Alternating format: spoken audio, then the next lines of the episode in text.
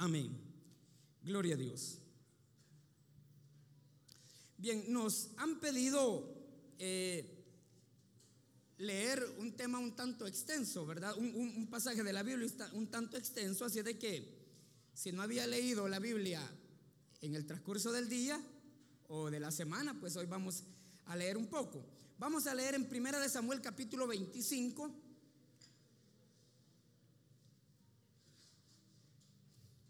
Yo voy a estar leyendo la versión Reina Valera 60 en esta oportunidad.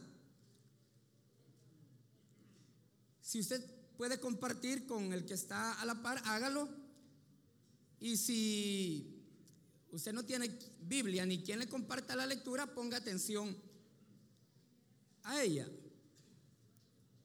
Primera de Samuel capítulo 25 versículo 1 en adelante dice, murió Samuel y se juntó todo Israel y lo lloraron y lo sepultaron en casa de Ramá. Y se levantó David y se fue al desierto de Parán. Y en Mahón había un hombre que tenía su hacienda en Carmel, el cual era muy rico y tenía tres mil ovejas y mil cabras. Y aconteció que estaba en esquilando sus ovejas en Carmel, y aquel varón se llamaba Naval y su mujer Abigail era aquella mujer de buen entendimiento y de hermosa apariencia. Pero el hombre era duro y de malas obras, y era del linaje de Caleb. Y oyó David en el desierto que Nabal esquilaba sus ovejas. Entonces envió David diez jóvenes y les dijo, subid a Carmel e ir a Nabal y saludarle en mi nombre y decirle así, sea paz a ti y paz a tu familia y paz a todo cuanto tienes. He sabido que tienes esquiladores. Ahora tus pastores han estado con nosotros, no les tratamos mal, ni le faltó nada en todo el tiempo que han estado en Carmel. Pregunta a tus criados y ellos te lo dirán.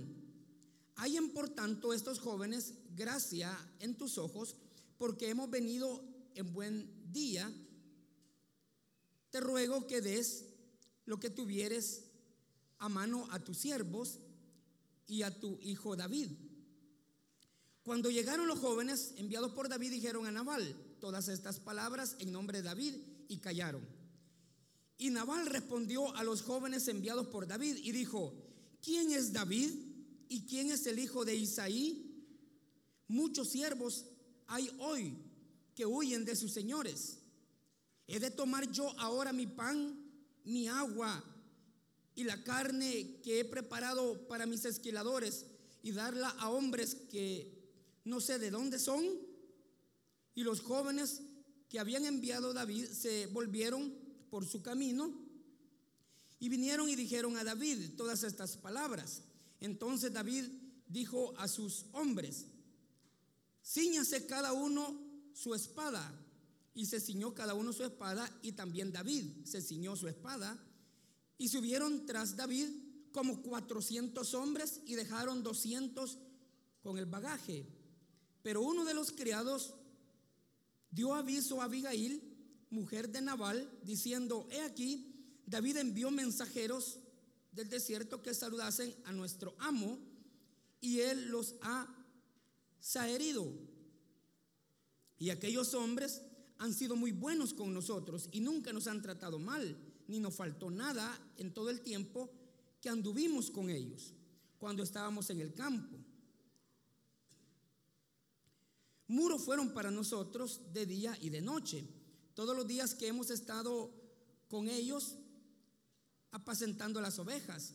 Ahora pues reflexiona y ve lo que has de hacer, porque el mal está ya resuelto contra nuestro amo y contra toda su casa. Él es un hombre tan perverso que no hay quien pueda hablarle. Entonces Abigail tomó luego 200 panes, dos cueros de vino, cinco ovejas guisadas, cinco medidas de grano tostado, cien racimos de uvas pasas y doscientos panes de higos secos. Y los cargó todo en asnos y dijo a sus criados, Id delante de mí y yo os guiaré luego. Y nada declaró a su marido Naval. Y montando un asno, descendió por una parte secreta del monte. Y aquí David y sus hombres venían frente a ella. Y ella le salió al encuentro. Y David había dicho, ciertamente en vano he guardado todo lo que éste tiene en el desierto sin que nada le haya faltado de todo cuanto es suyo. Y él me ha vuelto mal por bien. Así haga Dios y a los enemigos de David y aún les añada que de aquí a mañana de todos los que todo lo que fuere suyo no he de dejar con vida ni a un varón. Y cuando Abigail vio a David, se bajó prontamente del asno y postrándose sobre su rostro delante de David, se inclinó a tierra y se echó a sus pies y dijo, Señor mío, sobre mí sea el pecado, mas te ruego que permitas que tu sierva hable a tus oídos y escucha las palabras de tu sierva. No haga caso ahora, mi Señor, de este hombre perverso de Naval, porque conforme a su nombre, así es. Él se llama Naval y la insensatez está con él, mas yo tu sierva no vi a los jóvenes que tú enviaste. Amén. Vamos a dejar hasta ahí la lectura y nos vamos a tomar nuestros asientos. Y vamos a decir rápidamente, porque el tiempo ha avanzado, que, como les mencionaba, el tema es prudencia en el caos. Constantemente nosotros estamos tomando decisiones. Hay decisiones que tomamos a diario que son intrascendentes. Por ejemplo, qué ropa se iba a poner para venir ahora, qué par de zapatos se iba a poner o eh, qué color de camisa iba a usar. Esas son decisiones que se tienen a diario, pero no afectan en nada. Sin embargo, en la vida nos encontramos ante decisiones trascendentales. Pero el problema es esto, que de por sí en un estado normal es difícil tomar una decisión, porque no conocemos el futuro. No sabe usted cómo va a ser su futuro y por eso encuentra usted una indecisión, por ejemplo, qué carrera va a estudiar en la universidad o si conviene tomar esta u otra decisión importante en su vida. ¿Sabe cuál es el detalle? Que a la edad que la mayoría de ustedes tienen, ya toman decisiones que son trascendentales para la vida. Las decisiones que están tomando ustedes ahorita son trascendentales. Yo lo he dicho en otras ocasiones, que alguien tenga una vida feliz en el futuro, que tenga bienestar económico, eh, una familia estable, que tenga hijos eh, sanos, eh, mentalmente, psicológicamente. O sea, que le vaya bien no es producto de suerte. No es que alguien diga, qué suerte tiene ese que le fue bien, o qué suerte tiene esa mujer que le fue de maravilla y, y hoy vive plenamente feliz. La felicidad o la desgracia en la que vamos a vivir en el futuro, la construimos ahorita. Con cada decisión que usted toma ahorita, está edificando el castillo en el cual usted va a vivir. Si sus decisiones son equivocadas, usted va a tener eh, mucho sufrimiento en su vida. O sea, uno no puede, uno no sabe el futuro, pero puede predecir, puede predecir con cierta certeza cómo puede ser la vida de un joven. Alguien que dijo, no, yo a mi noveno grado me retiro del estudio, no me interesa. Prefiero andar esquineando, jugando con mis amigos. Le digo, yo no soy adivino, ni soy profeta, pero ¿cómo le va a ir a esta persona? Le va a ir mal. Porque las decisiones que está tomando son erróneas. Ahora, fíjese lo que le digo.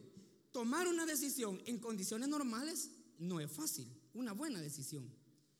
Pero todavía se vuelve peor la situación cuando usted tiene que tomar una decisión dentro del caos. Cuando usted está en un estado eh, convulsionado, ya sea psicológicamente, sentimentalmente, espiritualmente, si usted está confundido, si usted está indecisa, lo peor que puede hacer es tomar una decisión. Y de eso es que vamos a hablar ahora, de cómo tomar una decisión importante. Fíjese que nosotros somos tan básicos y tan sencillos que nos dejamos ir por emociones o por sentimientos. Y eso nos pasa a todos, a todos.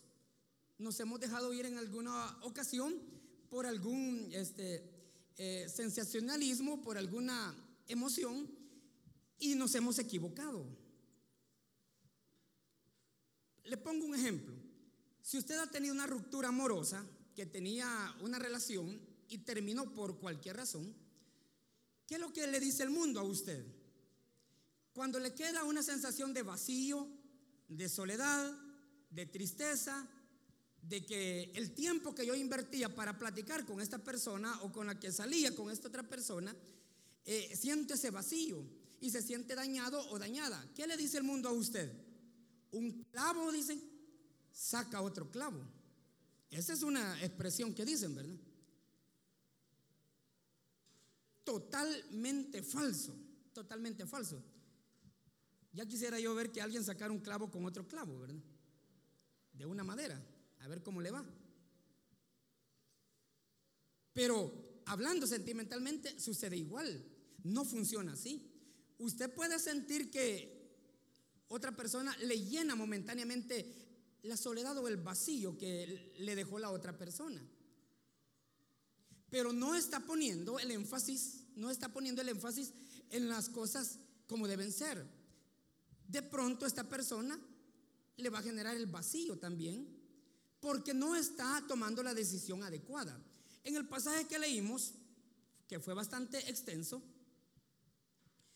nos damos cuenta que Naval era un hombre insensato. Eso significa el nombre Naval. Resulta que él tenía sus hombres en el desierto y David, que era un hombre guerrero y tenía hombres guerreros a su disposición, ellos ofrecían seguridad. El desierto era propicio para que hubieran ladrones, para que hubieran bandas de asaltantes. Y llegaban al desierto y cuando veían algunos hombres por ahí o algún campamento, llegaban los ladrones y asaltaban. Entonces David, que era guerrero y sus hombres eran guerreros, ellos ofrecían una especie de seguridad. Miren, nosotros les cuidamos. Y con fortachones como David y compañía, estaban bien protegidos. Entonces, estaban los hombres de Naval en el desierto y David y sus hombres los protegieron. Y mientras ellos estaban ahí, no hubo ladrón que se acercara, nada perdieron porque David les ofrecía protección. Pero ¿qué pasó? Cuando el tiempo pasó y era David el que necesitaba comida para sus hombres, dijo, allá está Naval y está eh, eh, eh, en periodo de cosechas. Estaba esquilando las ovejas y estaba vendiendo. Entonces dijo, este hombre tiene ahorita eh, bendición económica y nosotros necesitando, pero ¿cómo no nos va a dar algo? Si nosotros lo cuidamos, y yo no sé si hubieron ladrones que intentaron robar, pero ellos no lo permitieron. Entonces nosotros les cuidamos, les dimos tanto a estos, que Nadal de buena manera nos va a dar la comida que queremos. Y mandó a los jóvenes, como leímos. Pero ¿cuál fue la respuesta? Ya lo vimos, que Nabal les dijo, ¿y quién es ese David? Él ya sabía quién era. Él ya sabía. ¿Por qué dice eso de quién es ese David? Porque después dice, ese hijo de Isaí, o sea que ya sabe de quién está hablando. Lo que quiere decir es, ¿y a cuenta de que yo le voy a dar comida a este? No tengo por qué.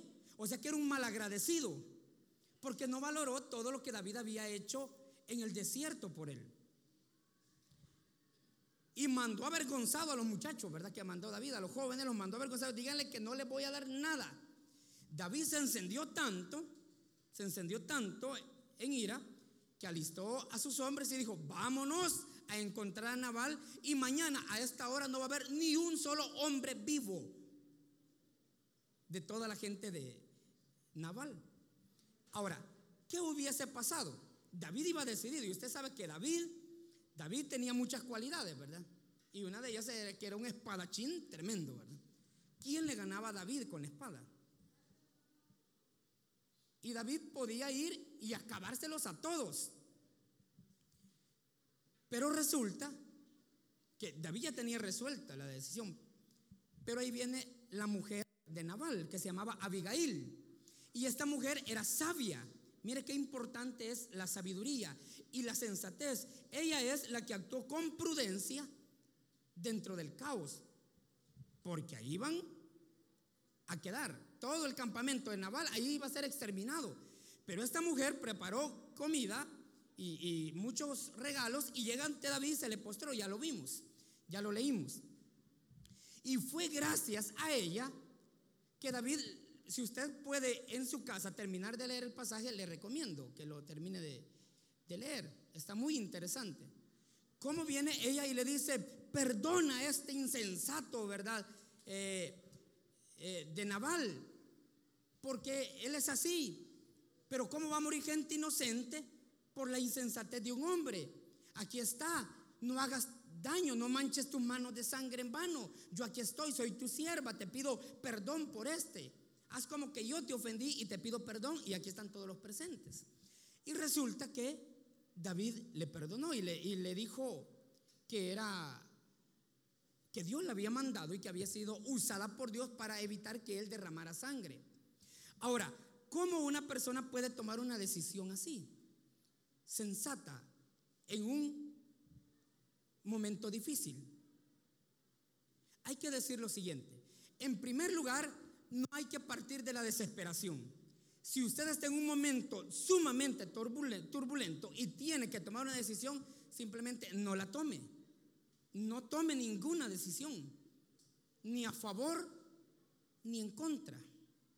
Porque no está en condiciones, no está en condiciones de poder ver más allá de lo que está haciendo. Por ejemplo, cuando viene un joven y le dice a una señorita, ya sea amigo, ya sean novios, y la quiere seducir para que tengan relaciones sexuales, viene él comienza a hacer una serie de presiones y le dice, mira, este, eh, tengamos intimidad porque eso nos va a dar una conexión más grande, eso va, va, a hablar del amor que me tenés, eso nos va a hacer estar más unidos. Y usted sabe cómo hay tipos que tienen una labia tan tremenda para ir persuadiendo. Entonces ella dice, no, pero eh, yo pienso que es eh, mejor esperarse hasta el matrimonio porque pues es pecado y, y qué va a pasar. Entonces viene él y no, si mira, si esta es la prueba más grande de amor porque, o sea, después de esto nos vamos, nos estamos entregando el uno para el otro. ¿Qué, qué puede haber después de esto? Y esto va a hacer que el amor sea más fluido. Entonces viene ella en un momento de tribulación, en un momento de angustia, no haya que hacer. Y toma decisión fatal. Le quiero poner otro ejemplo rápidamente de la Biblia. ¿Cómo alguien, y fíjese cómo se puede llegar a equivocar usted si toma una decisión desesperado o desesperada? Por eso le digo, si usted está con su corazón roto, si usted está con una situación sentimental que le agobia, ya sea como le dije, por una ruptura amorosa o por la pérdida de un ser querido o por una separación de los padres, no tome una decisión. En la Biblia hay un ejemplo de dos mujeres que tomaron una decisión fatal. ¿Se acuerdan de las hijas de Lot? Cuando Dios destruyó a Sodoma y Gomorra, usted sabe la historia, con fuego, mandó ángeles para que advirtieran a Lot. Lot tenía hijas que estaban comprometidas con hombres que vivían en Sodoma. Pero cuando el ángel les advirtió que huyeran porque la ciudad iba a ser destruida, ¿qué pasó? Solamente se fue Lot, sus dos hijas y los, los maridos, voy a decir, o los novios o los prometidos de sus hijas no le siguieron, sino que solo se fue Lot, la esposa y sus dos hijas. Pero usted sabe qué pasó con la mujer de Lot. ¿Qué pasó? Vio hacia atrás y quedó convertida en una estatua de sal. Ahora, ¿qué pasó con las hijas? Ellas no voltearon a ver, no cometieron ese error, pero cometieron otro, un tanto peor. Cuando ellas vieron que todo el fuego que cayó y consumió, ha de haber sido un espectáculo tremendo eso, ver que cayó fuego y quemó las ciudades. Ellas creyeron que el fuego había caído sobre toda la tierra y que toda la humanidad había sido exterminada. Y dijeron, somos los únicos tres seres humanos que quedamos sobre la tierra. nuestro padre Lot y nosotras dos. No hay más hombres sobre la tierra. ¿Y qué va a pasar? La raza humana aquí va a quedar exterminada. Entonces, ¿qué vamos a hacer? Tenemos que continuar, tenemos que continuar con la descendencia. ¿Qué vamos a hacer? Ya sé, dijo la mayor, embriaguemos a nuestro padre, démosle vino y hasta que esté bien borracho. Fíjese cómo puede reaccionar la mente de una persona confundida y desesperada. Que la locura más grande que se le puede imaginar le parece viable, le parece cuerda. Y aunque se esté equivocando de manera fatal, viene y dice, voy a embriagar a mi padre y cuando ya esté súper bolo, borracho, ¿verdad? Que ya no sepa ni cómo se llama, voy a ir y me voy a acostar con él, voy a tener relaciones sexuales con mi papá para tener descendencia de él. Y así lo hicieron. Le dieron vino al papá hasta que quedó borracho totalmente, se allegó en la noche y dice la Biblia que eh, tuvo relaciones con el papá, estaba tan borracho que ni cuenta se dio qué pasó y resulta que ella quedó embarazada. La siguiente noche hizo lo mismo la hija menor las dos hijas de Lot lo emborracharon para acostarse con él. Ahora, ¿qué sucedió? Bueno, un hijo de ellas eh, le pusieron por nombre Moab y de ahí, perdón, de ahí depende la raza de los moabitas. Ahora viene, y fíjese bien, qué barbaridad, un pecado de incesto una barbaridad tan grande como esta, ¿cómo se les pudo ocurrir? Estaban desesperadas. No esperaron un poco más de tiempo y si usted lee la Biblia se va a dar cuenta que al costado del desierto donde ellos estaban, del monte en el que ellos estaban, había una ciudad y habían más hombres. No entendieron que solo era esa región la que había sido destruida, Sodoma y Gomorra. Pero actuando desesperadamente confundidas con cosas que parecían así y no lo eran, se terminaron equivocando. Y de una manera terrible. Los moabitas fueron enemigos de Israel por mucho tiempo, cosechando, digamos, las consecuencias de esta equivocación. Ahora, aquí viene el punto. Le he puesto estas dos historias, la de Abigail con David y las hijas de Lot, simplemente para que nos quede claro una cosa, que actuando en confusión podemos tomar decisiones fatales. Y el problema es que hay decisiones que nos podemos dar el lujo de equivocarnos y que no van a trascender en la vida, pero hay otras que sí. Como el ejemplo que le ponía de un joven y una señorita que quieren empezar su vida sexual activa siendo solo novios y de escasa edad. ¿Cuál es el problema? Que todo parece divertido, ¿verdad? Todo parece eh, que simplemente nos vamos a, a dar gusto, es algo divertido, todo el mundo lo hace, todo el mundo habla de eso, pero usted no sabe si esa decisión le va a marcar la vida. Yo lo he dicho en otras ocasiones, el mundo está lleno y allá afuera hay mucha gente que tiene cerebros brillantes, gente que pudieron tener un futuro prometedor, gente muy inteligente, que anda vendiendo maní, que anda vendiendo periódicos, que se dedican a diferentes cosas. Y no es que esos trabajos sean denigrantes, sino que esta persona pudo haber sido mucho más, o sea, pudo haber llegado más lejos en la vida, pero ¿qué sucedió? Una equivocación, una decisión errónea en el momento menos adecuado le puede pasar factura. O con quién se va a casar, por ejemplo. ¿Con quién se va a casar?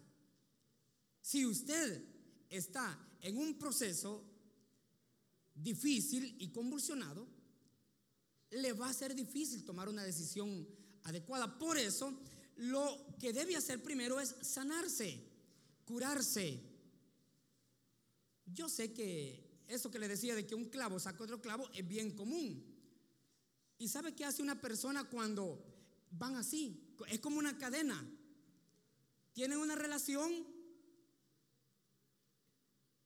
se termina y sienten el gran vacío, sienten la tristeza. ¿Y sabe cómo lo llenan?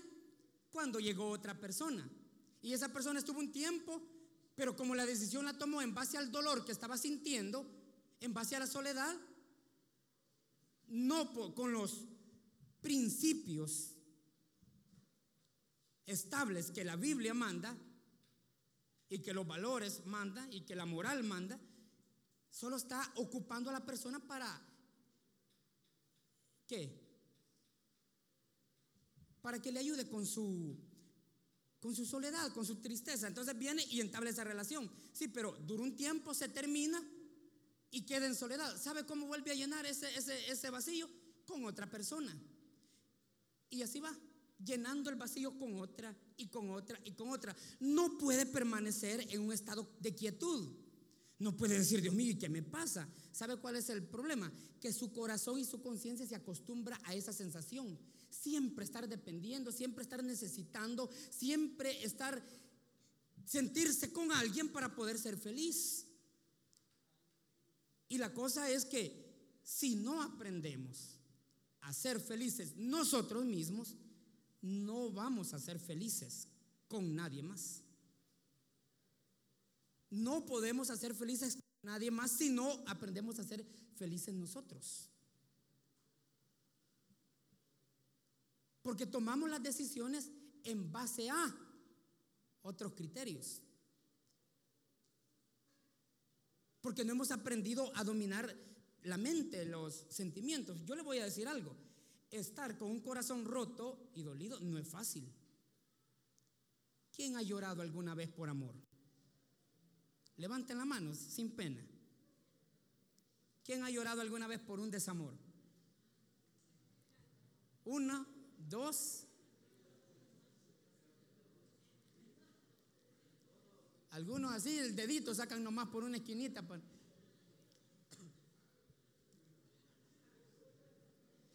Es que yo le, yo le voy a decir algo. Una ruptura amorosa de doler duele. Y hay gente que dice, ¿cómo hago para que no me duela una ruptura amorosa? Es que es imposible que no le duela. Oiga bien esto, oiga bien esto. Que a usted no le duela una ruptura amorosa, eso es imposible. Pero que usted sufra por eso depende de usted. Eso depende de usted. Usted puede caer en el vacío que le da esa ruptura amorosa, pero cuánto tiempo lo va a sufrir depende de usted. De usted depende cuánto tiempo va a sufrir por ello. ¿Y cuál es, qué, qué, qué es lo que sucede? Que cuando uno ha estado tan habituado a alguien, todo le recuerda a esa persona o no. Todo absolutamente. Si pasa por un lugar que visitaban, por ejemplo, viene el recuerdo. Aquí la invitaba a comer sorbetes. Aquí tomábamos café. Este color era el favorito de él. esta camisa son las que a él le quedaban bien.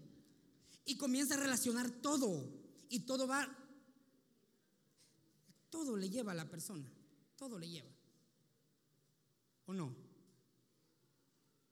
Y decimos, no, pero yo no quiero sufrir. ¿Y sabe cuál es el, el detalle? Que muchas veces ya terminaron las relaciones y queda una llamita.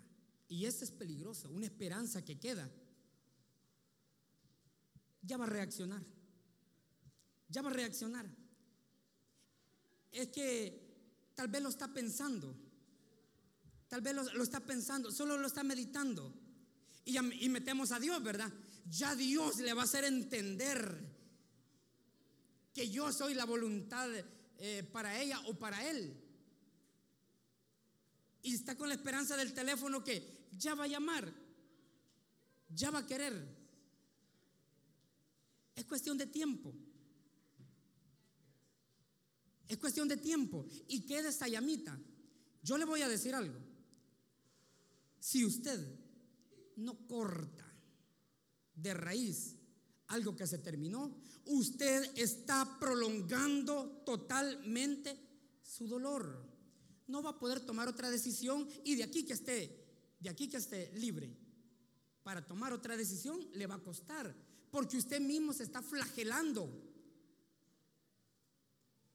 Si usted ya rompió con alguien y definitivamente eso ya es ahí, rompe, rompa todo. O sea, no, no, no, no, mantenga encendida esa llama, ¿verdad? Que está apagando y usted la sopla para que se vuelva a encender, ¿verdad? Es que tal vez, tal vez reacciona, tal vez entiende. Ese es el problema. Borre todas las fotos. Si le regaló un cuadro y usted al nomás levantarse, lo primero que hace es ver semejante cuadrote ahí, ¿verdad? De un gran te amo, lo primero que hace es abrir los ojos, ¿verdad? ¿Por qué? Porque lo había puesto ahí porque le recordaba a la persona, ¿verdad? Cuando estaban bien. Abría los ojos y inmediatamente, ah, se acordaba que, que tenía alguien que le amaba. Entonces empiece a deshacerse de las cosas. Todas y cada una de las cosas que le recuerdan a esa persona. Y una pregunta que hacen bien común es, bastante común, ¿y debo bloquear o no debo bloquear a la persona con la que terminé? ¿Debo bloquearla de todas las redes o lo puedo mantener? ¿Para qué va a mantener redes sociales si lo que hace es tenerle desesperación y ahí está el teléfono y está que mensaje, ¿verdad? Y tal vez es ella, ¿verdad? Tal vez es él. Y un cobro de tigo era, ¿verdad? Que ya se le venció el paquete, ¿verdad? Y usted, si a usted le da desesperación que allá está el teléfono, y tarde o temprano va a mandar un mensaje, tarde o temprano va a llamar, o quiero ver si ya vio el estado que publiqué. Puse un estado y allá está, no lo ha visto. Ha de estar ocupada nomás. Ha de estar ocupado. Y después va a revisar otra vez, ya lo vio. No, las mismas personas lo han visto. ¿Y por qué no lo verá? Quiero ver qué, ha subido ella, qué ha subido él. Si ya rompió con algo, rompa totalmente. Nadie le está diciendo que no duele. Por supuesto que duele deshacerse, pero le, va a ayudar. O sea, si ya se acabó, ¿para qué más estar encendiendo llamas? ¿O para qué mantener esperanzas? Y si dice, y, y fíjese bien, porque alguien pudiera decir, Hermano, pero ¿y si de verdad esa persona reacciona? Y no la tengo en Facebook, no la tengo en WhatsApp, no la tengo en Instagram, y no la tengo en nada y hasta el número borré, ¿verdad? Para que no entre. Entonces, si reacciona, ¿cómo voy a saber? Si una persona le interesa comunicarse, encontrar la forma. ¿Y cuál es la mejor forma? En persona. Ahora, eso es si se llega a dar, pero hay una cosa, rompamos todo tipo de conexión. Y si usted dirá, pero es que esta camisa que cargo, ella me la dio. Estos zapatos que cargo, ella me la dio. O él me compró, ¿qué? Esta cartera, este, este gancho que cargo, ¿verdad? Él me lo compró. Deshágase todo lo que le recuerda. Deshágase para que se le olvide, para que vaya superando. Y va a llegar un momento que va a sufrir por eso. Pero poco a poco va a ir siendo menos hasta que asunto terminado. Entonces,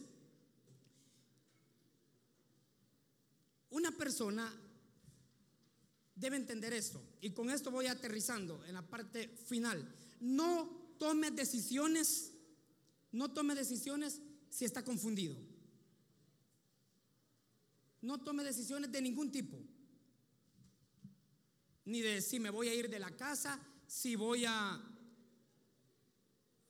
me voy a ir de la casa o voy a aceptar o no a este novio o alguien me está presionando para tener relaciones sexuales, si voy a caer en la tentación o no. No tome decisiones si está confundido. Algo bien importante, consulte a Dios. Y todos debemos tener una persona madura para que nos oriente, todos.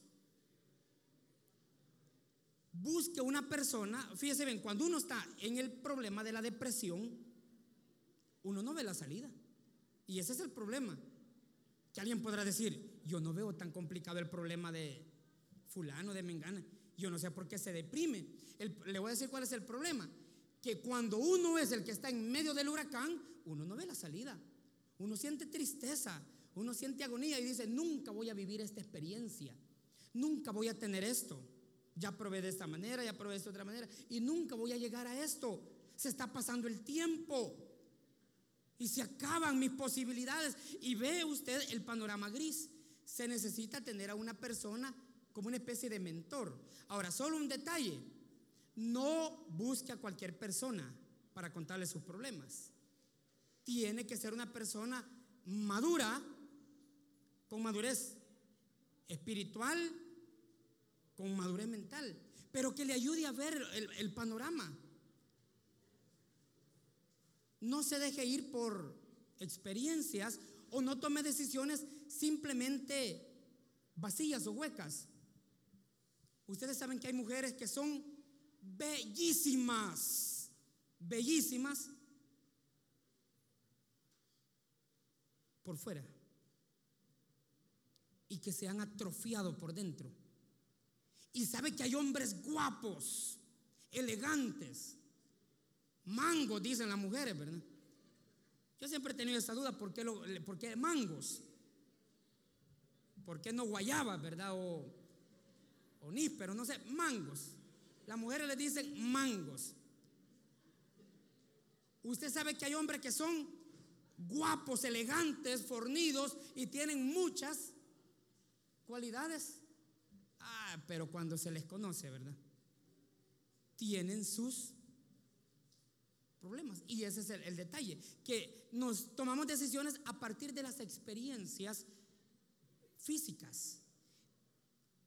Por eso, jóvenes, vamos a terminar diciendo lo siguiente. Tome en cuenta primero el Espíritu de Dios. Si usted es cristiano o es cristiana, ¿qué fue lo que dijo Jesús que iba a ser el Espíritu? ¿Se acuerda lo que dijo que iba a ser? Él los guiará a toda verdad. Si usted es cristiana, tiene una gran ventaja. Si usted es cristiano, tiene una gran ventaja. Que en usted está el Espíritu Santo que le va a guiar en la dirección correcta. Pero tiene que dejar que sea el Espíritu. Ese es el primer paso, que sea el Espíritu de Dios. Lo segundo, busque una persona madura espiritualmente para que le pueda guiar. Y si tiene cosas que arreglar primero, sentimentalmente, emocionalmente, arreglas antes de tomar una decisión. Porque si usted lo que hace es, en estas condiciones, tomar una decisión importante, puede estar cometiendo un error que le va a marcar para toda la vida. ¿Sabe? en la vida hay gente que hasta ahorita que ya pasaron quizás un año, dos años, cinco años, diez años, hasta ahorita están pagando errores que cometieron hace 10, hace 20 años. Hay errores que los vamos a cargar para siempre. Y que al nomás despertarnos, nos vamos a acordar de ese error. Usted podrá decir, bueno, pero ¿y si me equivoco en esto? No sería la primera persona que se equivoca. Sí, no sería la primera. Muchos se han equivocado. Pero ¿y por qué usted se va a conformar a vivir como el resto de personas que se han equivocado? Parece que para usted puede haber una esperanza? Y le voy a decir esto que ojalá no le duela a nadie lo que voy a decir. Que en el mundo haya gente que esté sufriendo por una mala decisión.